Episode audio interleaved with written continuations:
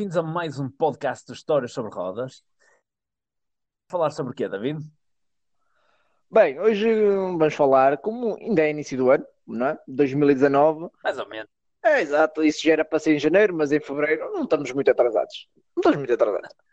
Uh, Fez-nos aqui pensar sobre os lançamentos para 2019, aqueles lançamentos que nos fazem assim ficar mais interessados a nível automobilístico. E nós aqui selecionamos alguns, não foi, Vitor? Foi, foi. Fizemos aqui uma seleçãozinha. Vamos falar aqui do, dos carros que já estão confirmados, se calhar, não é?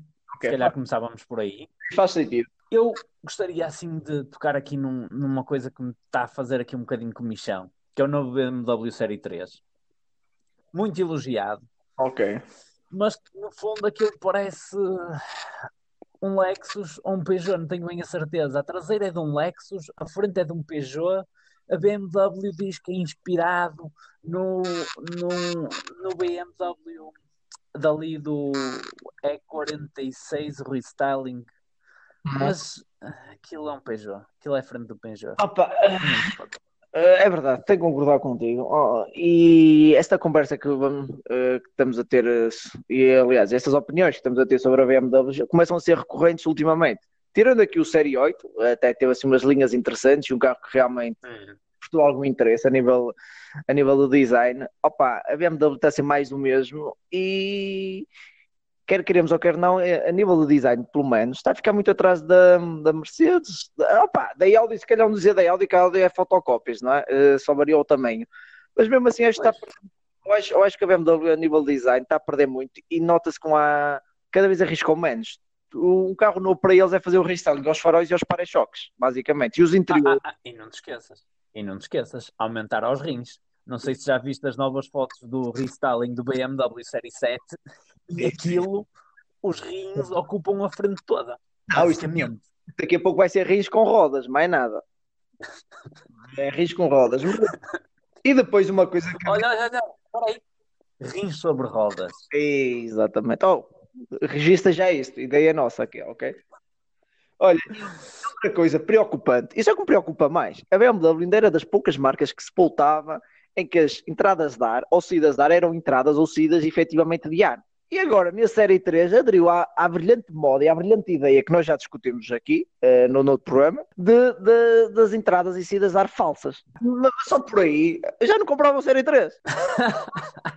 Mas atenção, no série 3 só umas pequenas entradas, eh, saídas atrás é que são falsas, não é tudo, não é, não é nenhum Mercedes. Yeah, mas mesmo aí, opa, a BMW ainda se caracteriza por ser aquela marca que ainda o que vês é o que tens, estás a ver? Opa, rendeu-se rendeu aos desígnios da, da, indústria, que são estúpidos, diga-se de passagem, não é? E por falar na BMW, opa, eu queria mandar aqui mais uma, uma chegazinha à BMW. Eu sei que parece que eu estou contra a BMW, mas não é isso eu acho que é por gostar da BMW que descasco tanto. Aliás, toda a gente com, com muitos colegas com quem falo da BMW, é engraçado só uma pessoa só tende sempre a falar da BMW até os anos 90 e depois, muitas vezes, fica revoltado com a BMW dos tempos hoje é por saber o, o que a BMW foi, o que a BMW consegue ser e o que a BMW agora não é. Por isso é que uma pessoa fica revoltada, é só isso.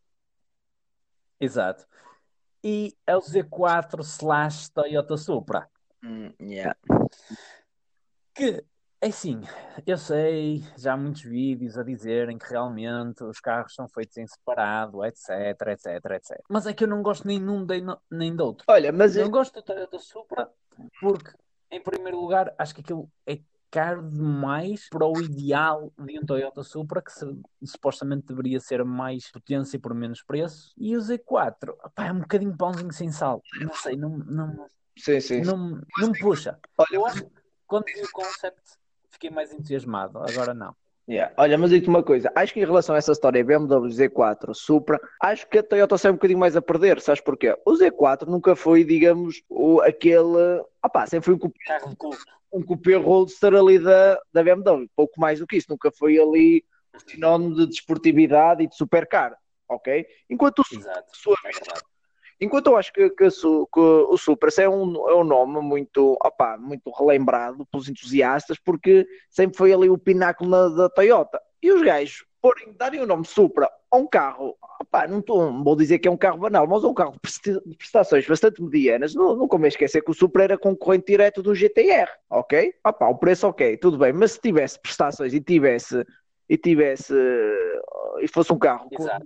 Percebes? Se tivesse ali umas prestações dignas de, de um Supra, não estava caro. Agora, o mal é que aquilo é mais para um Celica do que para um Supra. Ora, ora, disseste bem a palavra Celica. Eu acho que aí a, Toyota está aí, uh, nós já comentamos isto também no outro programa, noutra plataforma, em que a Toyota está a tentar eh, ser uma, uma marca com mais, com, uma, com, opa, com outra imagem, com uma eh, com mais emoção, a tentar fazer carros com, mais vocacionados para o prazer de condução, mas realmente eu acho fazer um tiro nos pés chamarem um carro, opa, que é um coupé, é um, é um, é um, é um, é um coupé, é um GT basicamente, de Supra. E acho que os fãs, eh, os fãs hardcore da Toyota ficaram assim um bocadinho, um bocadinho ofendidos. É verdade. Mas pronto, mudemos de, de mood aqui de, de ambiente e passamos para coisas mais positivas. E eu queria começar por a Hyundai. No ano que passou, o Hyundai i30N foi um dos carros mais falados, porque foi, foi o primeiro carro N, chamemos assim, da Hyundai, e foi um carro bastante falado. E agora, para 2019, está confirmado o i20N, que é bastante promissor. Olhando ao que,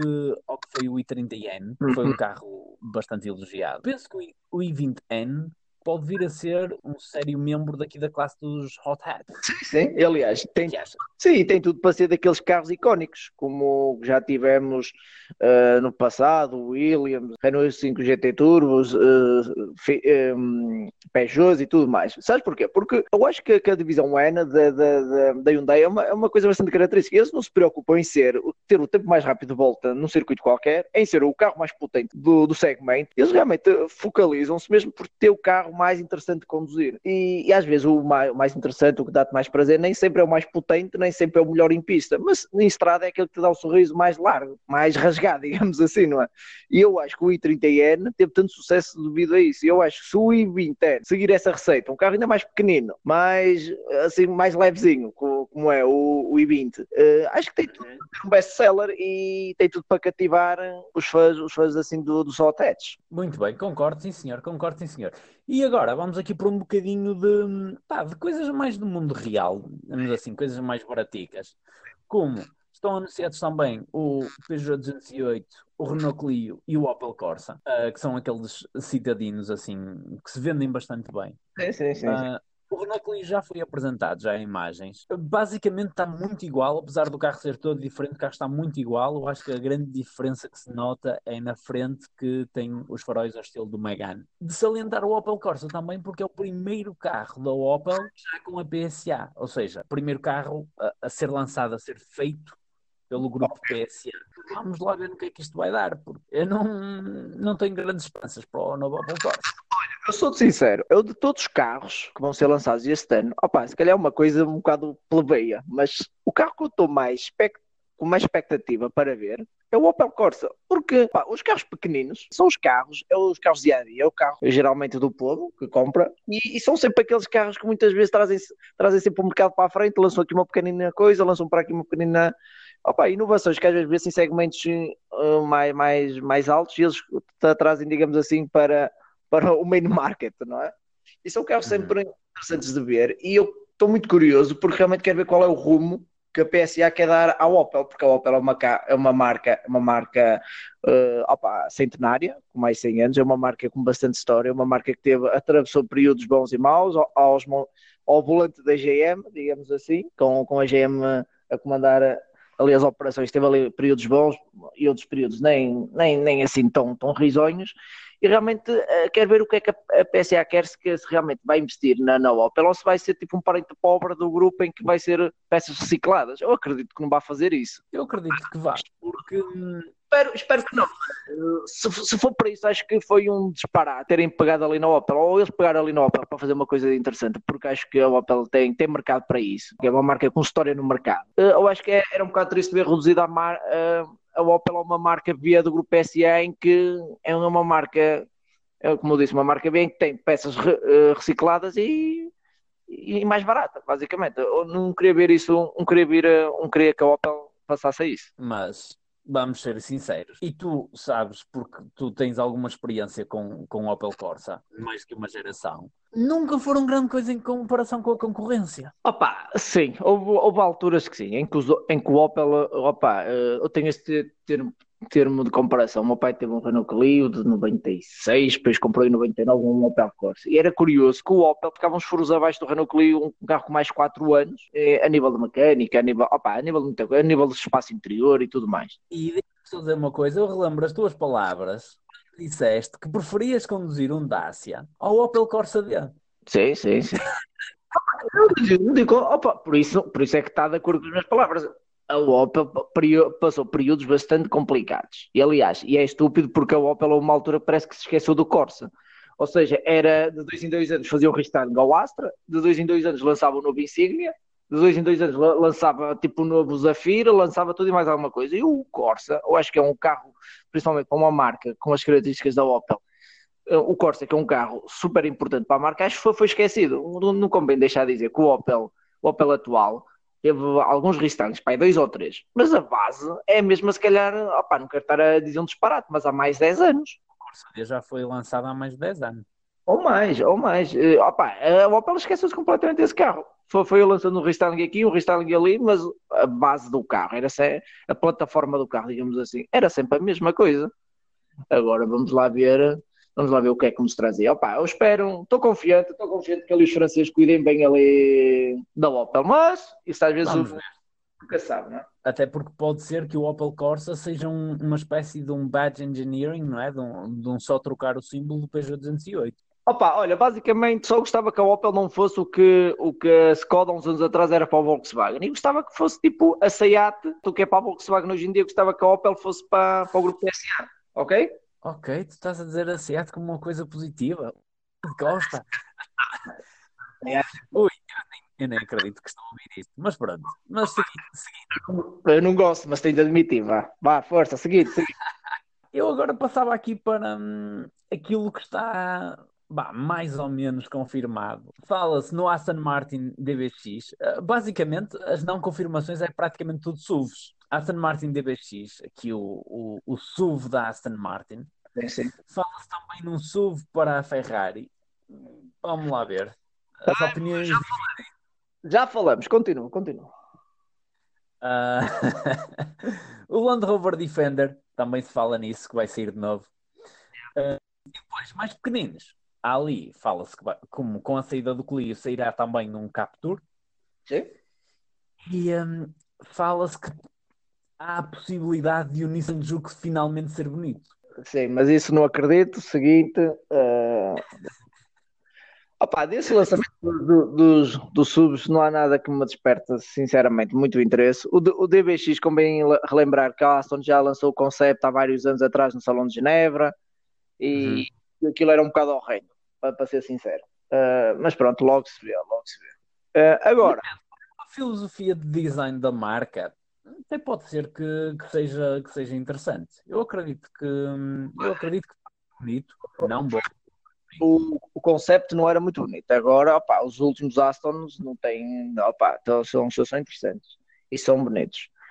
Uh, agora, hum, o que me deixa aqui um bocadinho com a pulga atrás da orelha, bem, opa, podes-me chamar velho de Restelo ou não sei o quê, é a Ferrari fazer um sul. Para mim, sinceramente, não faz um, Sentido faz no nível financeiro, mas a nível de marca e da história da marca, para mim não faz nenhum sentido e eu queria muito que isso não acontecesse. Eu percebo-te, mas eh, já dissemos isto aqui muitas vezes: a ideologia do, do, do Enzo Ferrari era vender carro. Desculpa, ainda. Para financiar a Fórmula 1. Hum. E era o que vendesse. E o que as pessoas quisessem, ele vendia, desde que desse dinheiro. Opa, e eu acho que isso é a mais pura essência do mercado automóvel hoje em dia. Não financiar a Fórmula 1, como é lógico, mas vender o carro que, as pessoas querem. Mas, opá, como dizia alguém, as pessoas realmente não sabem o que querem. Uma pessoa é que tem de obrigá-las a comprar aquilo que elas não querem, percebes? É o segredo. Mas eu, eu percebo e eu digo, a nível financeiro faz todo o sentido e acredito se, se a Ferrari lançasse um, um sub, aquilo ia ser a loucura o, o mundo ia, ia, ia abaixo e desmalibram e aquilo iam ter quase 4 anos de, de, de, espera para comprar um carro. Opa, de acordo, mas uh, também o que tu dizes é verdade e, e não é, porque ele muitas vezes recusava-se a vender carros em que as pessoas pediam mais itens de conforto e mais não sei o quê. Ele muitas vezes recusava-se. E só para os últimos anos em que, em, que, em que a Fiat já estava a comandar as operações da Ferrari é que isso começou a acontecer. Opa, a Ferrari sempre fez carros de 4 lugares, sempre fez carros de 4 lugares. Desde os anos 60 que faz carros com 4 lugares, tudo bem. Mas sempre foi que aquele cariz esportivo e, e nunca foi brigando muito à vontade do, do, das pessoas. Aliás, as pessoas sempre gostaram um bocadinho da Ferrari por causa disso, sempre ser uma marca diferente, em que, em que nunca, foi, nunca fugiu muito da sua origem. Claro que aqui e ali depois também começou a introduzir itens de luxo nos carros e tudo mais, e porque também tem que se adaptar ao tempo, aos tempos do aos tempos em que as coisas são feitas, de acordo. Mas eu acho que a Ferrari não necessitava de fazer um sub, porque também já falamos sobre isso. Para isso tem a Maserati, está bem que não tem o nome Ferrari, mas tem ali a Maserati. Mas era aí que eu ia chegar. O SUV da Maserati foi um fiasco, porque ele não vendeu grande coisa, o, o Levante. E não, não tinha grande cariz desportivo. Portanto, não, é... os clientes da Ferrari não foram comprar um Levante não digo o contrário, mas eu acho que às vezes é, há, há, decisões, uh, há decisões em que, por mais uh, acertadas que pareçam, uma pessoa tem que, tem que se manter fiel aos seus ideais, ok? Eu acredito, sinceramente, que a Ferrari vai fazer isso, porque a Ferrari não, opá, não é uma marca só com números, opá, é uma marca, sobretudo, tem que dar lucro, tem, mas tem, tem uma base de fãs, tem ali pessoas a investir milhões de euros na Ferrari eh, seja para o seu programa de, de, de carros especiais que, que, que, os clientes têm que andar atrás da Ferrari a pedir para comprar um carro, seja para aquela cena de comprar Fórmula 1 para, ter, para a Ferrari os guardar, seja para não sei, para fazer aquelas one-offs que os clientes dão balúrdios, que é uma coisa estúpida. Eu acho que a Ferrari quer ter esse círculo chegado de clientes e quer manter essa exclusividade e eu acho que fazer um sub a Ferrari, quer queiras ou quer não, ia perder um bocado da sua exclusividade e ia ser um, opá, mais uma marca. Não estou a desvalorizar a força. Pode ser que a Ferrari lance um SUV que vá revolucionar o SUV. Ah, pá, não, não sei. Não sei. Olha, eu gostava, eu gostava que esse tempo todo que se vai a, para revolucionar, para não sei o que mais, o tempo, o tempo e dinheiro investido para fazer um sub desses fosse investido num carro, num carro normal. Ponto final. Está bem, é a tua opinião, vale o que vale. Eu já sei que a Ferrari não vai ligar puto ao que tu dizes. não, estou a brincar. Mas devia, que eu como se euro milhões, assim já não compro Ferrari, se eles fizerem um sub. Claro que sim. Yeah. Ias logo atrás comprar na mesma Ferrari, deixa de ser mentiroso. Olha, mas... olha aqui, antes de terminar, temos que falar aqui. Um, pá, é quase. É, é, é obrigação falar é, é, dos elétricos que estão aí para chegar. Ei, eu pensei já tinha esquecido. Ai, que seca. Opa, interessante ou não, são boa, vou falar aqui de marcas premium. O Audi e-tron. Sim, sim, sim. Que parece uma, uma, um carro interessante. O Mercedes GC, que também está interessante. E o Porsche Taycan, que era o antigo Xani, uh, mais ou menos, porque é vai ser Taycan, uh, porque vai ser em SUV. E eu acho que todas estas opções são opções esteticamente interessantes e que podem vir a mudar um bocadinho de opinião em relação aos elétricos. Esperemos, porque eu continuo cético em relação aos elétricos e pode ser que isto me faça mudar de ideias, quem sabe. Sim, sim. Opa, vamos lá ver, é como tu dizes, eu também continuo bastante cético, não, ainda, ainda continuo bastante desconfiado em relação aos elétricos, porque opa, os elétricos não é, é, não, é, não é a salvação da humanidade, como toda a gente parece acreditar e faz crer em que agora com elétricos vai ser só arco-íris e o mundo vai ficar um sítio melhor e a paz mundial vem, vem, vem. Parece que agora, agora quase que é essa a filosofia. Se não és dos elétricos, és contra os elétricos e queres ver o mundo acabar porque és... Oh. Acho que estamos aqui com algumas dificuldades técnicas. Lá está, começamos a falar de elétricos e isso até vai abaixo, para tu ver. Opa, tu dizes, continuo cético, opa, os elétricos não é, não é tudo aquilo que a gente pinta e eu acho que daqui a uns anos a gente realmente vai ver que os elétricos, ah e tal, se calhar não era bem isto e tal, não sei o quê, mas olha, vamos lá ver, vamos lá ver o que é que nos aguarda. É? Para terminar, queres referir alguma coisa? Uh, opa, como eu há um bocado já me antecipei um bocadinho, o carro que realmente estou mais desmado, digamos assim, é mesmo o Opel Corsa. Há um bocado já me adiantei, já, já expliquei o porquê. é um carro bastante banal, mas um, não convém esquecer. Sempre foi um carro banal que nos fez aproximar dos carros, não é? Por isso há sempre aquela coisa, um carro banal não deixa de ser sempre um carro que é sempre interessante. Mas pronto, desses carros todos que falamos, qual é aquele que, que, que estás mais expectável? Opa, sinceramente, muito curioso para o Hyundai i20N. Sim, porque a verdade é uma, que o i30N foi um, foi um sucesso e, e foi tão bem conseguido. O i20N, se, se seguir a receita, é, vai ser um sucesso, não é? Pronto, e já nos estamos a alongar, já foi aqui um podcast longo, mas acho que precisávamos. Falámos de muitos carros, tu descascaste na Ferrari, pronto. Não, eu não descasquei. Eu só disse que não queria que eles fizessem um SUV. Eu vou descascar quando eles o fizerem. É diferente. muito bem, muito bem, muito bem. Pessoal, okay. já sabem, acompanhem-nos nas redes sociais, uh, YouTube, essas cenas todas. E, um, e digam lá que carro é que estão à espera para, para agora, para 2019. A 2009, exato. Era quase, era quase. 19.